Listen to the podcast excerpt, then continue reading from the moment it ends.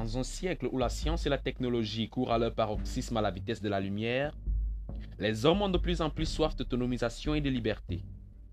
Les jeunes éprouvent ce désir permanent et sont prêts à sacrifier plus qu'il n'en faut pour être indépendants. Ils veulent de l'autonomie, ils veulent de la liberté. La véritable liberté se trouve en Jésus-Christ, qui donne à l'âme le pouvoir d'être autonome en s'appuyant sur lui. Cette liberté ne couvre pas la méchanceté, car il ne s'agit pas d'un moyen de se couvrir sous un manteau d'agneau alors que nous sommes des lourds ravisseurs.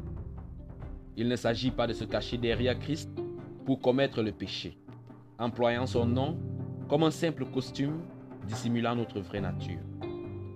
Il est question d'être libre tout en restant dans l'honnêteté, car la volonté de Dieu, c'est qu'en pratiquant le bien, vous réduisez au silence les hommes, ignorants, insensés, étant libres, sans faire de la liberté un voile qui couvre la méchanceté, mais en agissant comme des serviteurs de Dieu.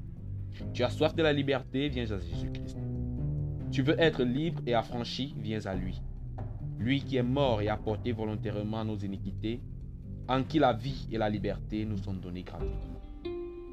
Crois en lui et sois libre, car en sa parole, nous sommes véritablement affranchis.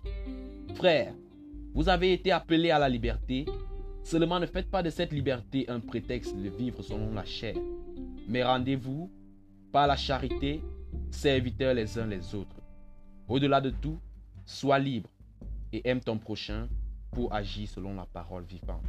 Mes bien-aimés, c'est l'épisode 002 de votre série audio Les paroles de vie, saison 1, le pouvoir de la parole vivante, produit et réalisé par Françoise Edam, Morning Star Studio. Rendez-vous à jeudi prochain sous le regard du Seigneur. Et n'oubliez pas, la parole de Dieu au Père des miracles.